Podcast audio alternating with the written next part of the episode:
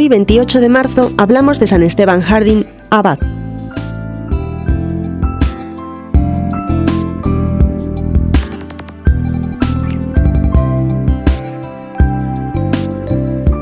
San Esteban Harding vivió entre los siglos XI y XII. Nacido en Inglaterra de padres ricos y nobles, se educó con los monjes en el condado de Dorset. Al salir de la abadía, viajó a Escocia, a París y a Roma. Vuelto a Francia con un amigo, en Lyon tuvo noticias del monasterio benedictino de Molesmes, fundado por San Roberto en 1076 en Langres, haciéndose monje en dicho monasterio. En la primavera de 1098, San Roberto, San Esteban y un grupo de monjes de la abadía benedictina de Molesmes, deseosos de mayor perfección, se dirigieron a un lugar solitario y pantanoso llamado Citó, de ahí el nombre de cistercienses, para fundar una nueva comunidad. Este fue el origen del cister, los monjes de hábito blanco en contraste con los de hábito negro de Cluny.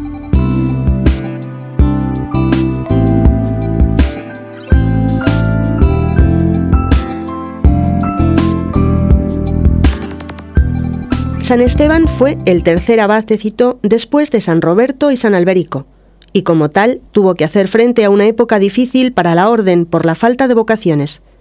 Parecía que la fundación estaba condenada a morir hasta que un día se presentó un grupo de 20 jóvenes con Bernardo de Claraval a la cabeza pidiendo con insistencia ser admitidos en el monasterio. A partir de este momento, la orden cisterciense tuvo un pujante desarrollo. De todas partes afluyeron postulantes con ansias de penitencia y sacrificio. Las vocaciones empezaron a surgir tan abundantemente que en 1113 salió la primera colonia de monjes para fundar el monasterio de la Ferti. Al año siguiente, otra para fundar en Pontigny y en 1115 le tocó la vez a Claraval, a cuyo frente estaba Bernardo.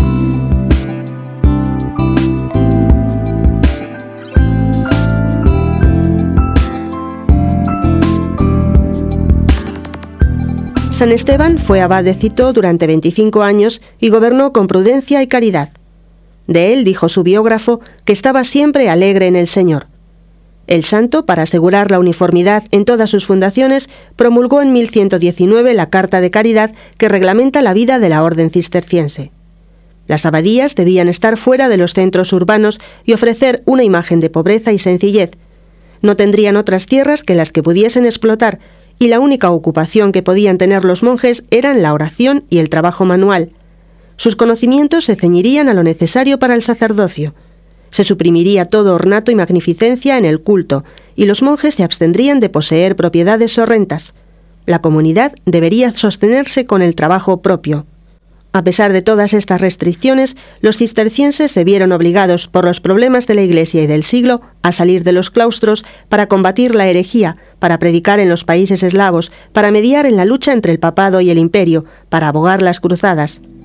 Al morir San Esteban, último de los tres fundadores, dejaba fundados más de 70 monasterios. Ya anciano y casi ciego, Esteban murió en el año 1134.